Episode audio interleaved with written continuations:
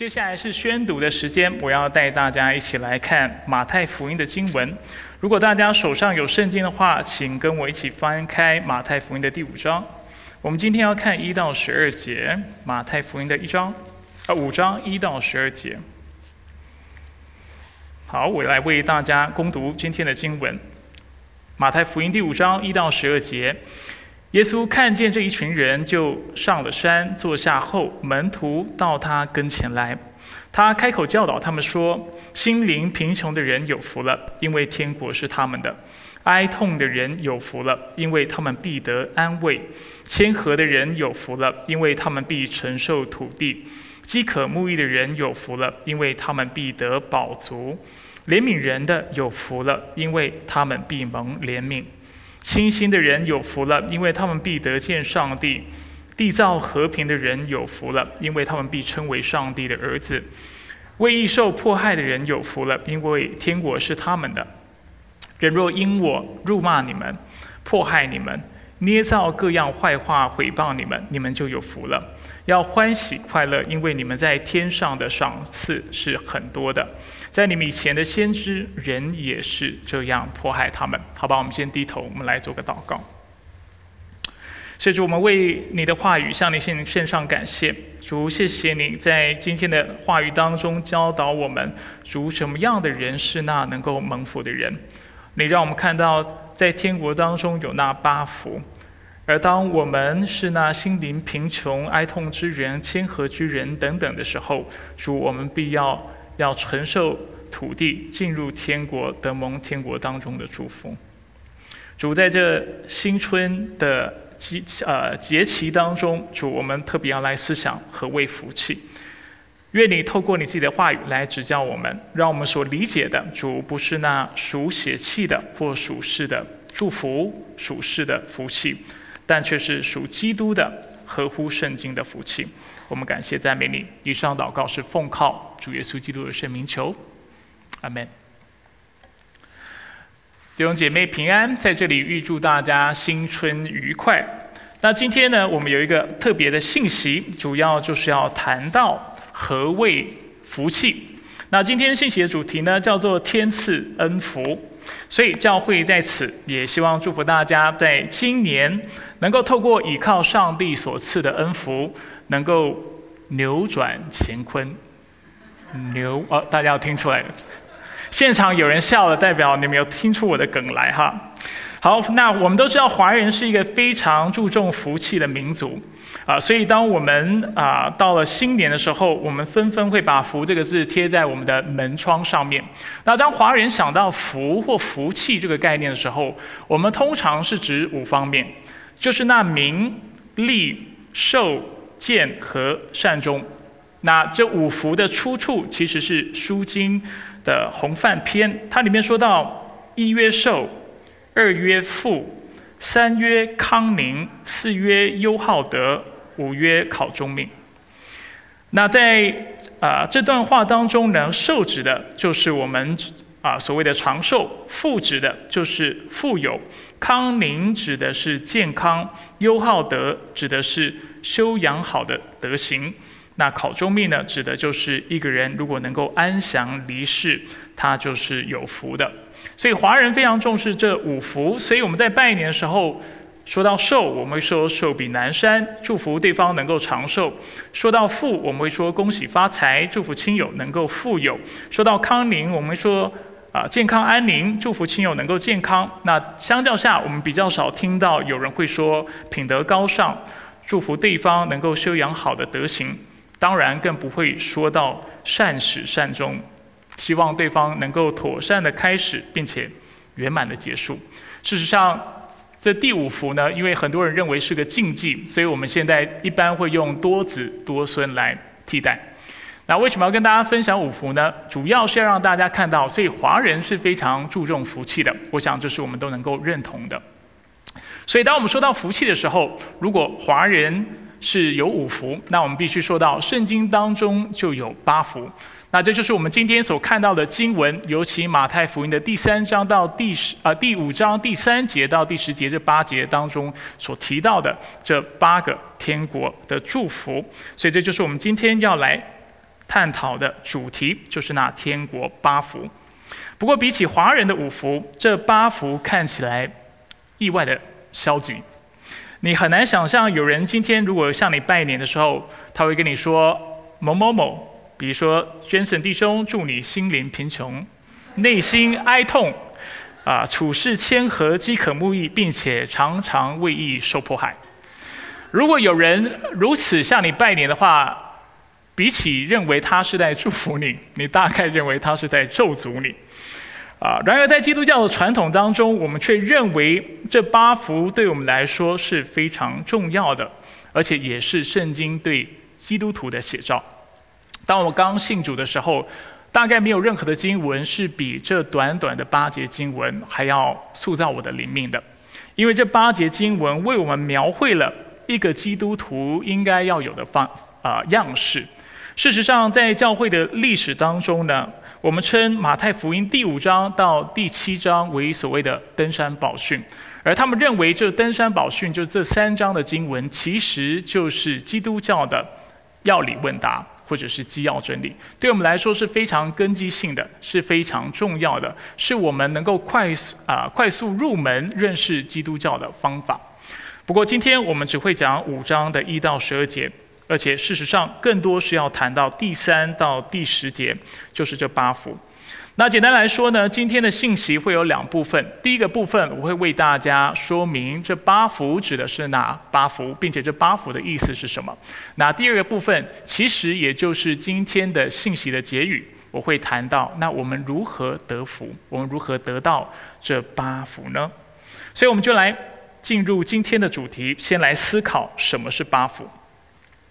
所以何为八福呢？五章的三到第十节告诉我们，这八福分别是：第一，心灵贫穷；第二，哀痛；第三，谦和；第四，饥渴慕义；第五，怜悯人；第六，清心；第七，缔造和平；第八，为义受迫害。我们一个一个来谈。首先，我们来看什么是心灵贫穷。在和合本当中呢，大家手里就是大家手里的圣经。一般我们看到的翻译是虚心，但是就原文来说，我认为修订版的翻译是更为准确的。马太福音第五章第三节说到：“心灵贫穷的人有福了，因为天国是他们的。”耶稣在这节经文告诉我们，为什么那心灵贫穷、那灵命贫穷的人是有福的？因为这样的人。能够进入上帝的国，能够进入那天国。什么样是灵命贫穷的人呢？就是知道自己的灵命是非常匮乏的，灵命是需要帮助的人，而这样的人才有可能进入天国。那在这里，我们看到基督教跟其他信仰的一大差异。啊，对于基督教来说呢，我们不会过度的来高举清贫。所以在这里，我们说到的贫穷，绝对不是物质上的贫穷。我过去还未信主，并且刚信主的时候，我常常认为那位那些所谓的敬虔的虔诚的人，他们大概家里是啊是非常清寒贫苦，并且是家徒四壁的。我甚至认为啊，那真正敬虔的人，不应该有任何人会是有钱人，他们应该都要非常的贫穷。啊，甚至我认为一个人拥有的越越少，这可能代表的这个人是更近钱的。但是这样的观念，就在我仔细的查考圣经，而且在信仰当中不断的晋升之后，慢慢发现，诶，这样的理解不太正确，而且偏差还蛮严重的。我发现基督教所反对的，并非是钱财，但却是贪财；基督教所反对的，不是拥有，但却是占有。基督教所反对的不是富足，但却是不知足，或者是不感谢上帝。我再说一次，很多时候我们有这样的误解，尤其我们作为华人，受到儒家思想的缘故，所以我们会以为基督徒就一定要过非常清贫的生活。但是我在阅读圣经、查考圣经之后，我发现我们反对的不是钱财，但却是贪财，不是拥有。但却是拥有了以后，我们决定占有，不愿意去分享。基督教所反对的不是富足，但却是不知足，不感谢上帝。所以，请大家仔细听我分享。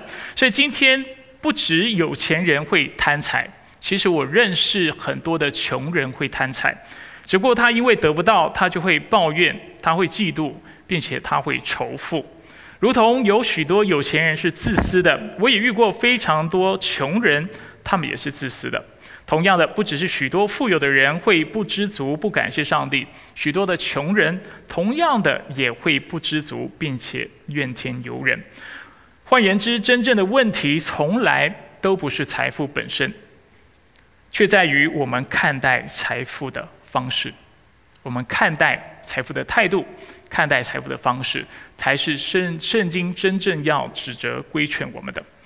基于这个原因，我非常敬佩的一名牧者，叫做中马田牧者。在我早期信仰的时候，他的书籍跟他的讲道，对我的灵命带来很大的帮助。他说：“The poor man is no nearer to the kingdom of heaven than the rich man。”我没有打出投影片哈，大家听我说就可以了。啊，简单来说，这句话的意思是，贫穷人不比有钱人更靠近天国。我认为他说的一点也没错。就像我刚才讲的。圣经所指责的不是富足，是不知足。圣经所指责的并非是钱财，但却是贪财。很多人贫穷，但是他们其实贪财，他们非常小气，然后他们也容易去仇富、嫉妒那些比他们有钱的人。所以，我们并非因为物质匮乏，我们就是属灵的人。所以，当我们说到心灵贫穷的时候，我们指的绝对不是。物质上的贫穷，但却是灵命上的贫穷。一个灵命贫穷的人，手里若是有一百万，他想到的是怎么花，而不是我怎么样使用这一百万来帮助人。灵命贫穷的人是，如果他是有权有位的话，他所想到的是怎么巩固自己的权利，但但却不知道如何透过自己的地位和权力来服侍人。我们看到心灵的贫穷，如果他很有才干，他想到的是怎么凸显自己、荣耀自己、高举自己，但却不知道要怎么样透过他的才干、他的才能来补足他人。所以，事实上，心灵贫穷的人就是心里没有上帝的人。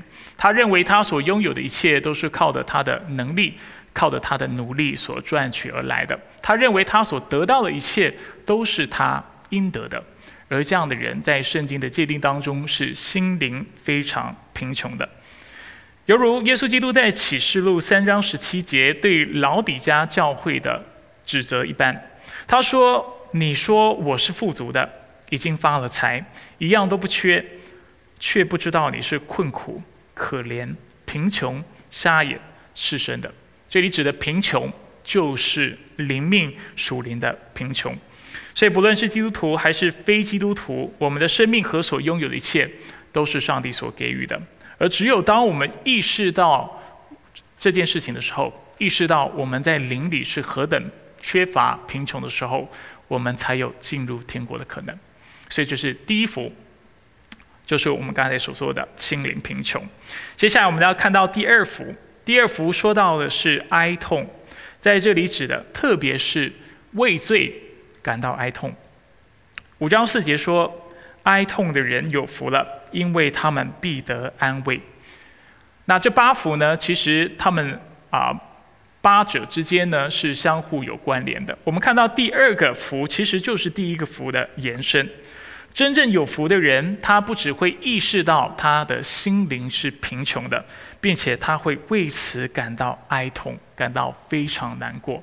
那真正能够进天国、认识上帝的人，他不是只是在概念上知道哦，我是有罪的，哦，我的灵命是匮乏的，但是他在情感里面也会为此而感到非常的难过，而且他在意志上也会归正。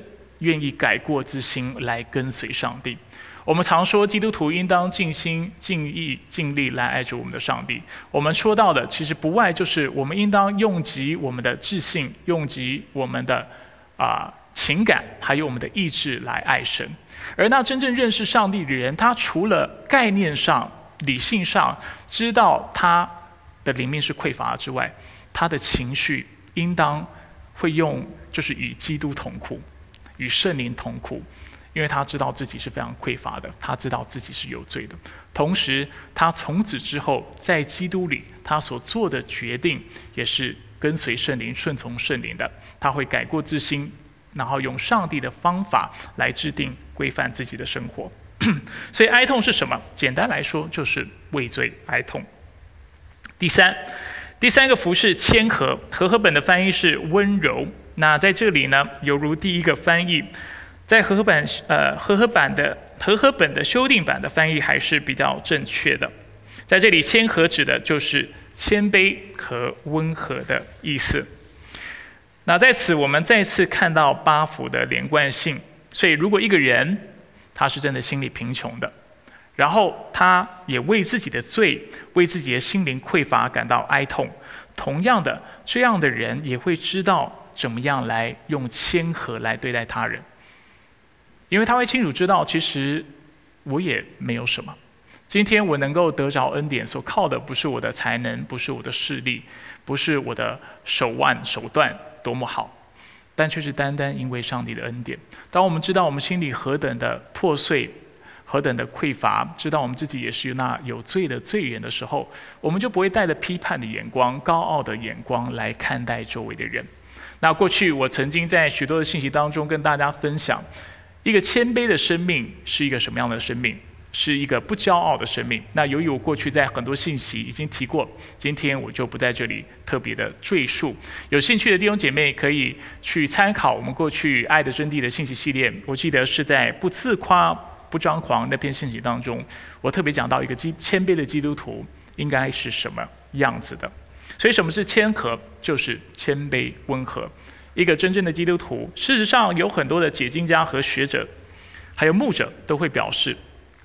一个容易生气的人，往往是一个不清楚认识自己的心灵贫穷，并且为自己的罪哀痛的人。因为他看不到自己的问题，所以他看到别人的问题的时候，他就很容易暴怒。那我认为这样的认识认知是正确的。真正谦和的人，他知道自己的罪，所以他为人处事也会谦卑温和。第四个福是饥渴慕义。什么是饥渴慕义？简单来说，就是渴慕上帝的公义。当我们提到上上帝的公义的时候，我们泛指三种公义：律法上的公义、道德上的公义以及社会公义。因为没有打在同一片上，我再说一次：律法上的公义、道德上的公义以及社会公义。首先，当我们再次看到这几个福福气啊，它彼此连结的方式。所以，当一个基督徒他心里是破碎的，然后他为他自己的罪哀痛，他会知道怎么样对待别人。他不会高傲的去看待别人，或觉得自己比别人了不起，但他却会谦和。同样的，他对上帝也会有正确的看待方式。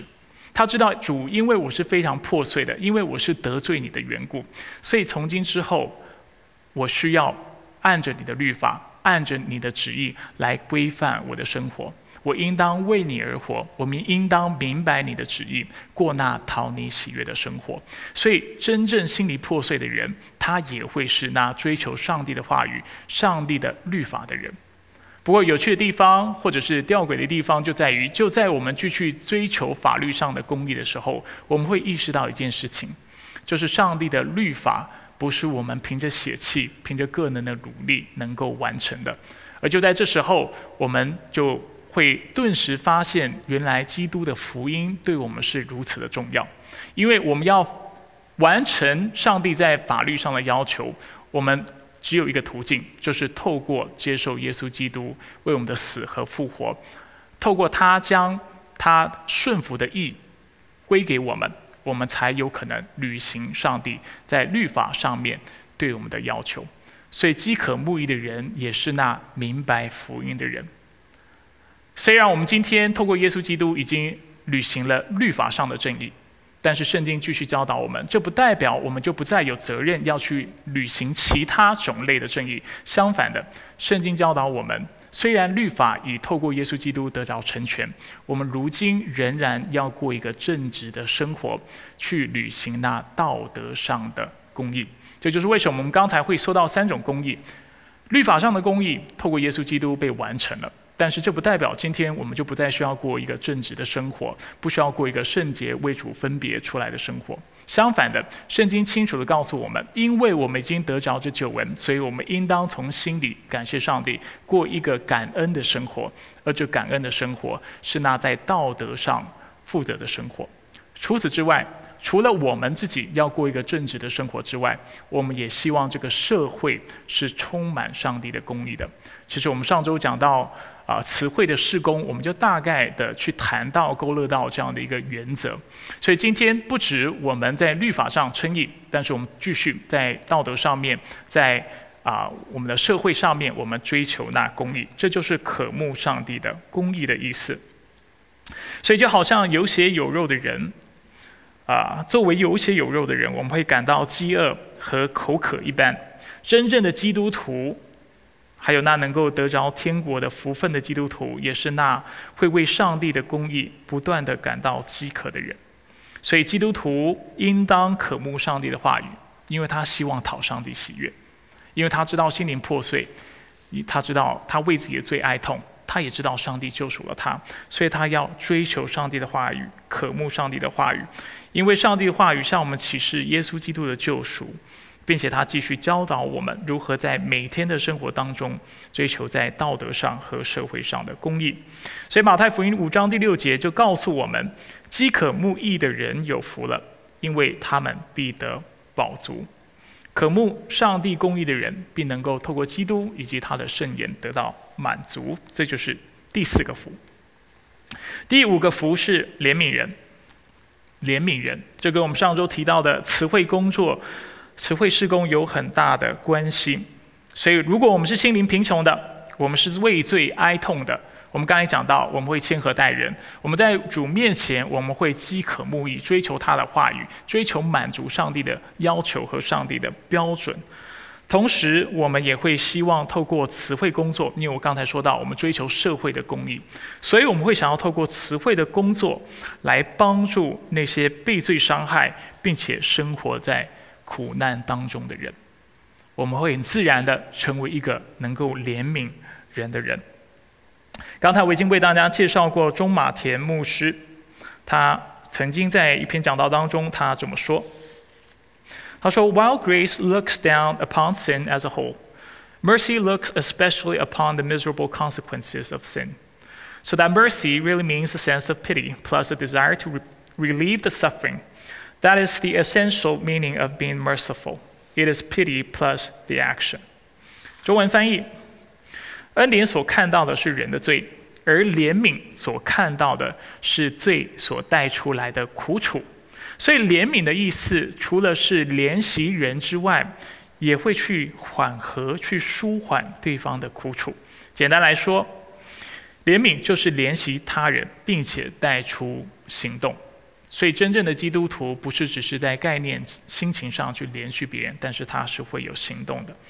同样的，提摩太·凯勒牧师 （Timothy Keller） 他也表示：“The word grace means to give help to somebody who doesn't deserve it. To be gracious means undeserved help. But the word mercy is a little deeper, and it's really a richer word. The word mercy means to be moved by empathy for the suffering of somebody else.” 中文翻译：“ 恩典”这个字的意思是去帮助那不配得帮助的人，但是怜悯。这个字的含义较为深入，怜悯这个字的意思是去感同身受的体会他人的苦楚。那这我们上周在讲到怜悯词汇工作的时候，其实我我已经为大家展开。所以，中马田牧师和凯勒牧师在这里都是在为我们对比恩典和怜悯的差异。当我们说到上帝恩待我们的时候，我们特别是说，虽然我们不配得，但是他仍然。赐予他的恩惠给我们。那当我们说到上帝怜悯我们的时候呢？我们指的不只是上帝将那我们不配得的恩惠赐给我们，我们指的也是上帝明白我们的苦楚，并且他透过具体的行动来消消减、来缓和我们的苦楚。上帝并未只有在天上，然后看到我们活在罪当中，然后啊被罪捆锁，然后。啊，活在死亡的诠释当中，他说：“啊，你好可怜呐，我怜悯你。”但是却什么都没有做。但他却下赐下他的爱子耶稣基督来到世上，为我们死在十字架上。所以，上帝不只赐恩典，但是他是那怜悯人的上帝，他是能够明白我们的痛苦、明白我们的软弱的上帝。所以他赐下他爱子，为我们担当我们的罪犯。所以，同样的，当我们说到基督徒是怜悯人的时候，我们就是在表示他应当知道如何换位思考，爱人如己。感同身受的，透过具体行动来帮助他人，这也就是上周我们讲到词汇工作的时候，我们一再强调的。耶稣在今天的经文当中说到，怜悯人的人是有福的，因为他们必蒙怜悯。为什么怜悯人的是有福的？因为上帝同样怜悯这样的人。第六个福，第六个福是清心。清心指的就是对上帝专一的心。耶稣在第五章第八节说：“清心的人有福了，因为他们必得见上帝。”有些时候，我会听到弟兄姐妹觉得上帝离自己很远，甚至无法看到上帝在我们身上的工作。其中一个原因，很可能就如耶稣在这里提醒我们的，是因为我们对上帝不够的专心，不够的专一。在圣经里，当我们提到清心的时候，跟我们华人一般界定清心的方式不同。华人怎么理解清心呢？一般我们的理解是心中清净而且没有杂念的这样的心叫清心。但是在圣经当中呢，清心指的是清洁的心，清洁的心，或者是那偶像被清除而去的心，a heart purified from idols。以西结书第三十六章二十五到二十六节，他为我们描述了这个清心是一个什么样的心。耶和华在这里说：“我必洒清水，清水在你们身上，你们就洁净了。我要洁净你们，使你们脱离一切的污秽，弃绝一切的偶像。我也要赐给你们一颗新心，将心灵放在你们里面，又从你们的肉体中除掉实心，赐给你们肉心。”这段经文告诉我们，清心指的就是上帝所赐的心心，上帝所赐的肉心。而这颗心的特色在哪里呢？特色就在于它是被上帝用他的圣灵所洁净的，所以这颗心会脱离一切的污秽，弃绝一切的偶像。换言之，就像我刚才所提供的界定方式，消极的来说，清心就是一颗偶像被去除而去的心；或者是正面来说。啊，积极面来说，就是那专一的心，专注于爱上帝的心。这两者其实是一样意思。当我们专注爱神，我们心里就不会有偶像；我们心里有偶像偶像的时候，我们就不是在专注的来爱上帝。但偶像这个概念是我们教会常常提到的。当我们说到偶像的时候，我们所指的不只是其他信仰所祭祀的神明，我们所说的也是在我们生命当中那。占有最重要位置或首要位置的人事物，所以任何占据我们心中首要位置的人事物，就是我们生命中或者心中的偶像。如果用现代的术语来表明，就是我们的安全感、我们的价值感、我们的身份认同的所在。所以，有的人的偶像是财富。我刚才已经说了，问题不在财富本身，但却在于看财过于上帝，贪财。所以，有的人偶像是财富，有的人是厌乐，有的人是外貌，有的人是他的地位、他的权势，有的人的偶像是他的事业，而有的人是他的家庭。那我刚才已经说明了。基督徒并非是禁欲主义者，所以我们并不认为财富是不好的，适当的休闲休闲是不好的。我们也不认为外貌和地位是没有价值的。我们要非常小心哦。当我说外貌不应该是你的偶像，权力不应该是你的偶像的时候，我并非是在啊一竿子打翻整艘船，在告诉你这些都不重要。基督徒要非常小心，不要走上极端。我这些东西，外貌也好。啊，一个人的地位也好，事业也好，刚才讲到家庭也好，都有它的价值。但是我们要留意的是，这些事情不应该取代上帝在我们的生命当中首要的位置。我们应当把它放在上帝所安排的位置上。而当我们把这些事情放在对的位置上的时候，它就能够发挥效用，使我们的生命得力。一个人的外貌很有帮助的。现在为什么啊，就是啊，演艺界对我们的影响那么大？因为他们男的长得帅，女的长得漂亮，然后每一个人都想要像他们一样。但是我们可以想象，如果他们愿意使用他们的外貌来荣耀上帝、来传福音、来见证神、来诉说上帝的奇妙美德的话，那。这样的一个信息，又会对那很喜欢他们的人带来什么样正面的效应？所以，圣经从未否认这些刚才讲的家庭啊、事业啊、外貌啊、体力啊、才干啊。圣经并非否认这个事情，却是告诉我们，我们应当让这些事情服应于上帝的权柄之下，让上帝来使用他所赐予的恩典。我刚才说了，我们的问题不在于拥有，上帝愿意祝福我们。将各样的恩赐才干给予我们，但是我们的问题在于占有，我们的问题在于用这些的才干能力去凸显自己、荣耀自己，但却不荣耀上帝。所以，什么样的人是有福的？就是那清心的人，他心中的偶像是被上帝用他的圣灵清除而去的。这样的人对上帝是专一的，而当他专一的时候，经文清楚的告诉我们，他们必得见上帝。这是一个必然的结果。当你愿意专心爱他的时候，你会看到上帝在你生命当中的作为，你会看到他的信实，你会经历他的爱，因为你专心在他的身上。相反的，当我们不愿定睛在上帝身上，但却定睛在财富、才干、势力、权力这些外表的事情上面的时候，上帝也愿意就任凭我们。他想，既然你不愿意看到我，那我就不让你看见吧。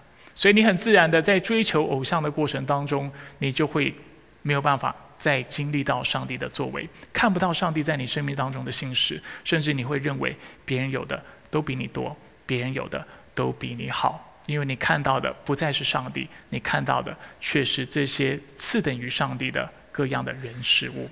所以愿主帮助我们，愿我们都是那清心的人，因为这样的人必。得见神。第七幅，缔造和平。我需要加快哈，时间拖得比较长了一点。第七幅是缔造和平，和合本的翻译是使人和睦。那这两个翻译，我认为都是恰当的。当我们专心的爱上帝，并且为他而活的时候，我们会做什么事情呢？我们就会传福音，我们就会落实大使命。因为我们不只希望自己的罪能够被上帝赦免，我们不只希望自己的心灵破碎能够被上帝安慰，我们不只希望自己能够专注在上帝的身上，能够看见上帝。我们不止自己要与上帝和好，追求我刚才讲的律法上的公义，但是我们也希望其他的人也能够跟我们有同样的经历。这基本上就是缔造和平的意思。所以，一个真正啊信靠神、相信神的基督徒，在领受了恩典之后，会积极的将这恩典也分享出去；在领受的福音的时候，会将这福音传讲出去。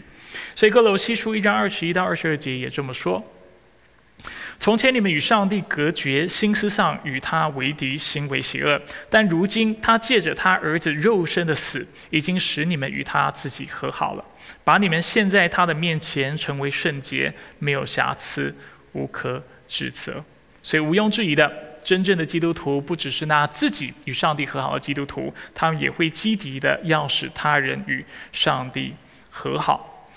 那此外呢，再补充一点，缔造和平的指的不仅是我们和上帝之间的关系，指的也是我们和其他弟兄姐妹之间的关系。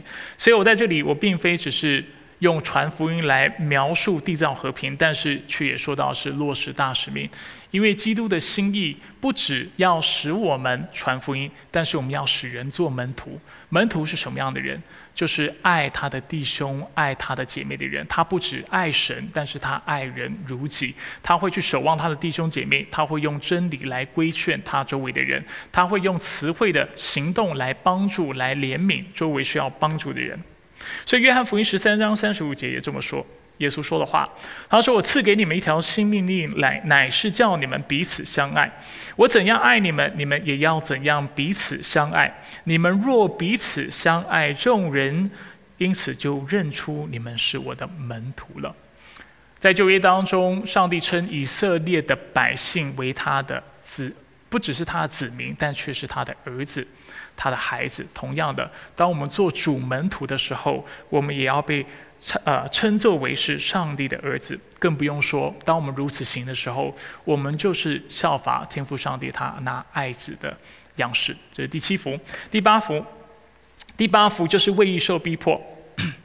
那这是所有的基督徒都会遭遇的事情。因为上帝呼召我们所做的事情，是跟世俗、跟这世界所传递的、所认同的不同的、不一样的。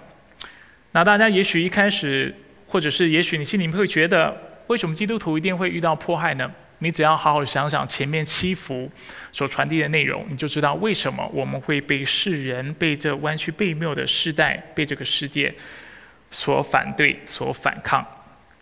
首先，我们刚刚才说到前两幅告诉我们要成为什么样的人。他说，我们应当心灵贫穷，觉得自己的灵命很匮乏，并且要为自己的罪哀痛。啊，这不是现在各业界的讲师或者是心理咨商师会告诉我们的事情。当我们现在感到无力、无助或者是难过的时候，这些咨商师会告诉我们：你要看着镜子，然后一直跟自己说：“你是最棒的，你一定做得到。”拍拍你的肩膀说。你是最好的，但是圣经 却告诉我们，我不是反对乐观的生活态度，哈，基督徒应该在基督里乐观的过生活，然后依靠上帝的恩典。所以我不是反对乐观，我只是反对这种过于乐观、自我催眠、自我帮助的这种状态。那显然的，我们刚才讲的这两个要理，讲到基督徒应当心灵贫穷，应当要畏罪感到哀痛。你想想看，如果你周围已经有一些人，他很难过、很自卑了，你还跟他说你要认罪，你会不会被他讨厌？你肯定会被他讨厌。但是有些时候这是真实的。当人落入自卑自怜的时候，有些时候你需要让他知道，你现在那么没有，会那么的脆弱，会感觉这么的软弱，是因为的确你是用人的眼光在看自己，你没有用上帝的眼光看自己，你忘记了。那造创造你的那位神是如如何的恩待你，他所赐给你的恩典是何等的多，但你却活在自怜当中，一直不断的抱怨。所以某种程度上，这心灵破碎的意识，啊，这种为自己的心灵破碎哀痛的状态是需要存在的，是需要被告知的。然而，在我们的社会，这是被抵抗的。第三幅、第四幅也教导我们，我们要谦和待人，我们要饥渴慕义。在所做的事上要追求公义。我们不难想象，在这个社会当中，如果我们用谦和来待人，别人会怎么对待我们？常常我们会被人欺负。那更不用说我们要开始追求公义。啊，世界上的人对基督徒所追求的公理是非常反抗的。我在这里就不多说，我想大家能够想象。第五幅也讲到要用怜悯和词汇待人。乍看之下，怜悯人好像没有什么问题，但是其实如果你实际去做过词汇工作或怜悯人的工作的时候，你会遇到一种非常遗憾跟吊诡的状况，就是你所怜悯帮助的对象，可能反而会得寸进尺，他可能反而会。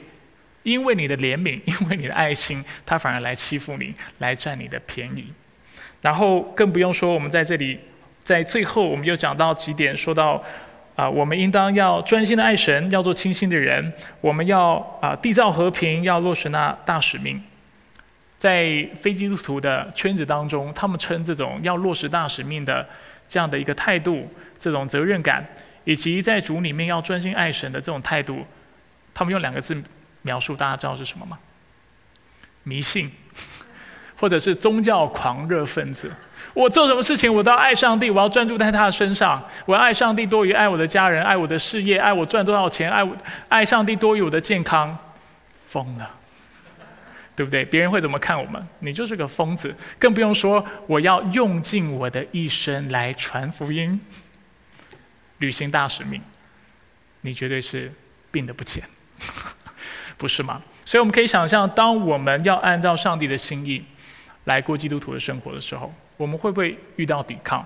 抵抗是比较缓和的一个说法，肯定会遇到抵抗。事实上，我们甚至或者是我们更会在我们所在的社会当中遇到迫害。然而，耶稣鼓励我们，我们的祝福是丰盛的。五章十节到十二节，为受迫害的人是有福了。因为天国是他们的。人若因我辱骂你们、迫害你们、捏造各样坏话来回报你们。对不对？如果我们履行前面的，或者我们去，我们真的活出刚才所讲的八福这种生活的话，我们会被迫害，我们会被辱骂，我们会被别人用捏造各样的坏话来诽谤我们，被称为迷信、宗教狂热分子、是疯子、是病的啊病得不浅的人等等这样的方式来攻击我们。那耶稣告诉我们，如果是这样的话，你们就有福了。而且你们要欢喜快乐，因为我们在天上的赏赐是很多的。在你们以前的先知人也是这样迫害他们。好，这就是八福。显然的，当我们啊，如果我们愿意花更多时间来思考、来钻研这八福的话，里面其实有很多值得我们探讨还有思考的内容。我过去在另外一个教会，曾经在一个主日学当中教过这八福，那花了我没有那么长时间哈，大家以为我花八个礼拜，没有，我只花了四个礼拜教这八福，但是里面有太多的内容是值得我们继续去探讨和思考的。不过因为时间的缘故，我们需要来讨论下一个非常实际的问题，就是那我要怎么样得着这八福，或做到这八福？如果我们可以用这样的方式来表达，那。事实上呢，眼尖的弟兄姐妹应该已经注意到，当耶稣在解释的八福的时候，第一个福跟第八个福，就是五章第三节跟五章第四节、第十节，抱歉的后半句的话是一样的。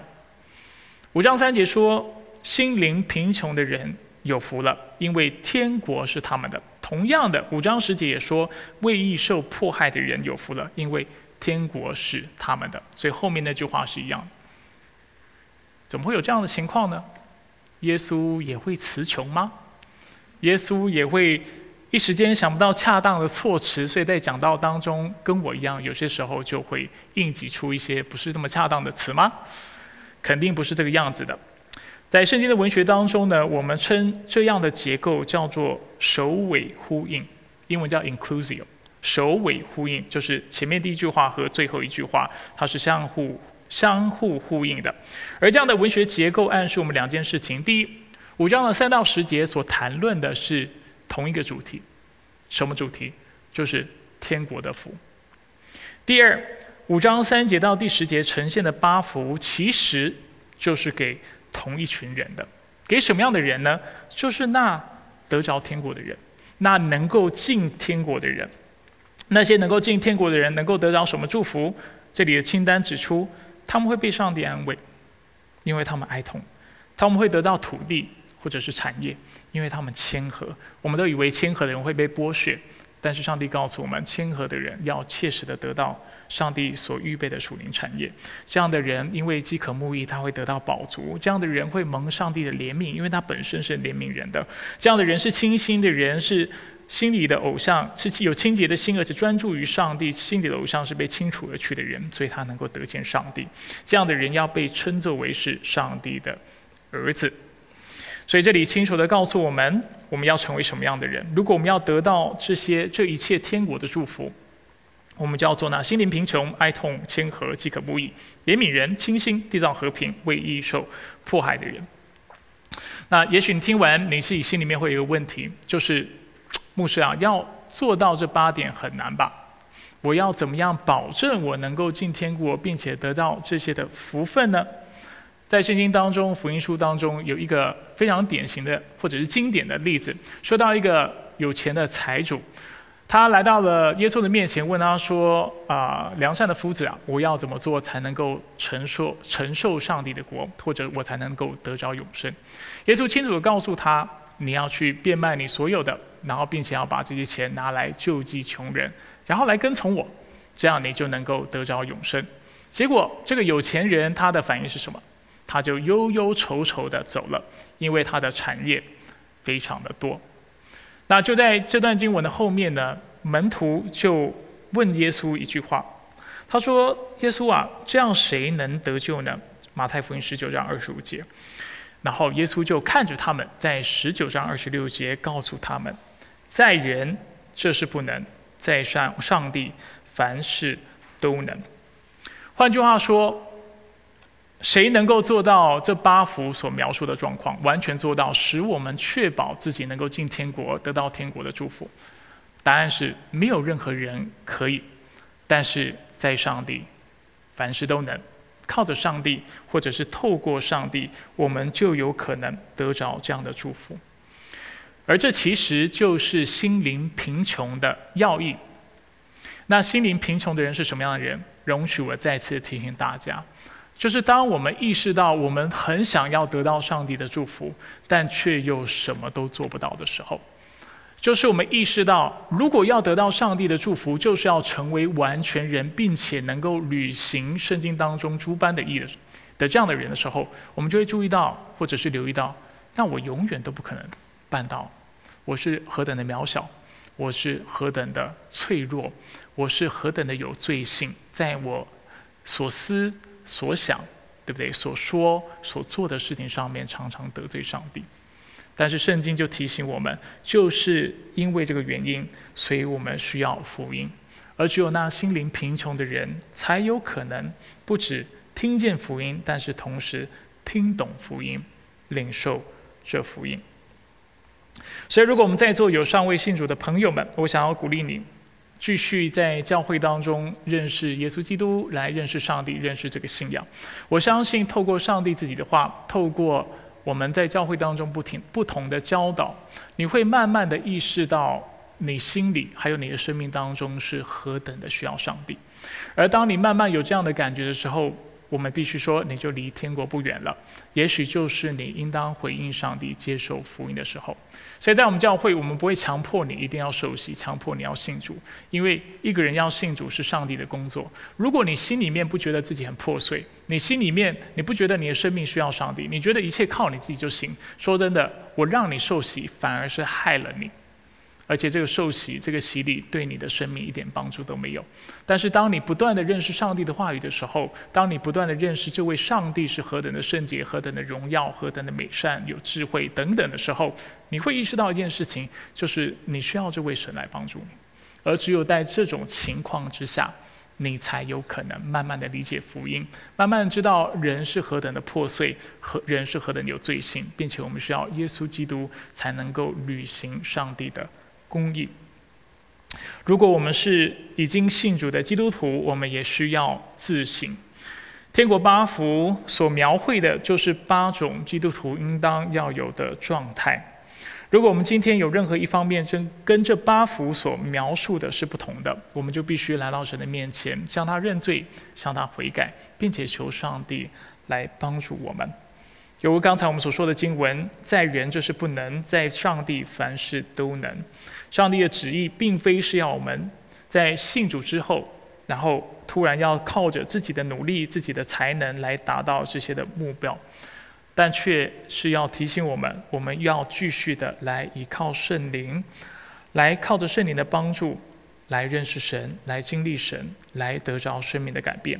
所以，不论是尚未信主的朋友，还是已经信主的朋友，我们都需要圣灵的帮助。只有圣灵能够打开我们的眼睛，能够打开我们的心，打开我们的耳朵。只有圣灵能够给我们属灵的胃口，使我们开始去求、去渴望、去想要那对的东西。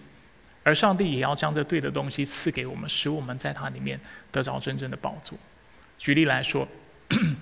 我以前是学音乐的，那我在学音乐的时候意识到一件事情，不是每一个人都一样的喜欢音乐，而往往呢，一个人能够从音乐当中得到满足，就是他的得着满足的程度，往往跟他的音乐训练有关系。你在音乐上面的训练越高，你越容易透过音乐，你的鉴音乐的鉴赏能力就越好，你就越容易透过音乐得到满足。同样的。啊，如果我们的舌头是不能够分辨食物的味觉的话，我们是不能够欣赏美食的话，我们也很难透过这些美食来得到满足。那人呢？人也是如此。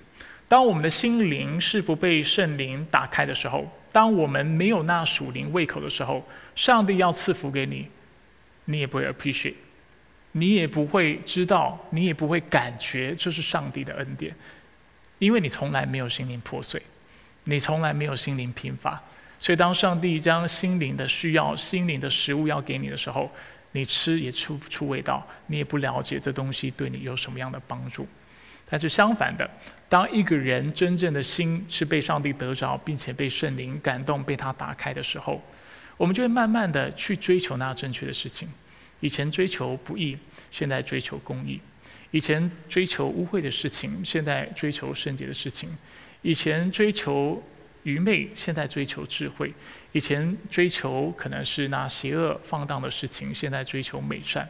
当我们胃口被改变的时候，上帝赐福你才能够领受，你领受了才会得到真正的满足。所以我们需要成为这八种人，八种啊描述的人。而只有当我们成为这样的人的时候，我们才是那真正蒙福的，因为我们要能够进入天国，天国是我们的，我们也必要因能得到这天国而得到安慰。好不好？接下来是默想的时间，让我们再花一点时间来思考今天的信息、今天的经文，然后让我们在神面前做一个回应。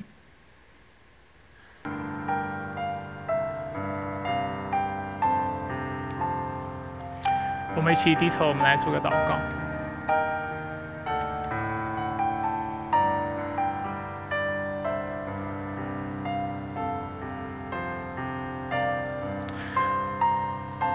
主有一首诗歌这么说：“他说，认识你，认识耶稣基督，就是一生最美最美的祝福。”主这句话说的没有错。主，当我们说到天国八福的时候，听起来是八种福气、八种福分，但是其实它所形容的就是一种状态，就是那进天国的人就是有福的，那认识。耶稣基督，并且能够与上帝和好的人，就是有福的。因为上帝既然将他的爱子赐给我们，他岂不将各样的祝福、各样的恩典也倾倒于我们吗？主，这就是你自己话语的教导，让我们知道这一切都是从认识耶稣基督开始。而一旦我们接受了耶稣基督，并且使他的意成为我们的意之后，主，我们就能够与你和好，我们就得以进入天国，我们的心灵就要被满足，我们的渴望主就要被啊，也要因此主就得到满足，我们的缺乏要得到安慰，主，我们也必要在这样的关系当中，主能够清楚的看见你。而且这样的看见，不只不只只是理性上、智性上的看见，更是约伯所说的：过去风闻有你，如今我们要真实见你。因为主，我们要在各样的季节当中，不论是高潮或是低谷，我们要经历你在我们生命当中那信实的作为。我们要看到，就是在苦难，就是在疫情，就是在。啊，痛苦当中，主你仍然在我们生命当中成就那美好的工作。主你总是在这些苦难背后，叫万事互相效力，使我们能够得着益处。主你总是在背后为我们成就那千千万万、那超乎我们的意想之外，我们能够理解的那美好之事。主你说，在我们的苦难当中，你为我们成就那极重无比的荣耀。这不是我们今天自战自清的苦楚能够相比的，不是我们今天有限而且有罪性的思想，还有我们的理性能够理解的。所以主愿我们每一个在座的弟兄姐妹，透过今天的信息，都能够清楚看到什么是最大的祝福。最大的祝福就是认识主耶稣基督，接受他做我们生命的救主。而这样的人必要得着圣灵的内助，而圣灵必要帮助他，让他能够成为今天我们在天国八福当中看到的这八种的描述。主，我们会是那心灵贫穷的人，我们会是那畏罪哀痛的人，我们会为人谦和，我们会饥渴慕义，我们会去连续怜悯别人，我们也会有清洁的心。我们会缔造和平，落实大使命，并且我们会愿意为义所迫迫害。而主，我们也要信心知道，当我们如此行或如此信的时候，我们就是有福的，因为你说天国是他们的，没有错。上帝，你的国度就是你的儿子们的，是我们的。我们因为相信你的爱子，并且愿意效法他的缘故，主，我们都要得到天国的祝福。愿你继续保守我们这周要做的所有的事情，保守我们的生活，保守我们的心思意念，保守我们的所言所行。愿我们在所做的所有事上能够讨你喜悦，并且能够容神一人。我们感谢赞美你。等一下是领受饼杯的时间，愿我们继续透过上帝。应该说，透过主耶稣基督，你自己的身体，还有你所流的血，我们的灵命能够得着滋养，信心能够得到坚固。我们感谢赞美你。以上祷告是奉靠主耶稣基督的圣名求，阿门。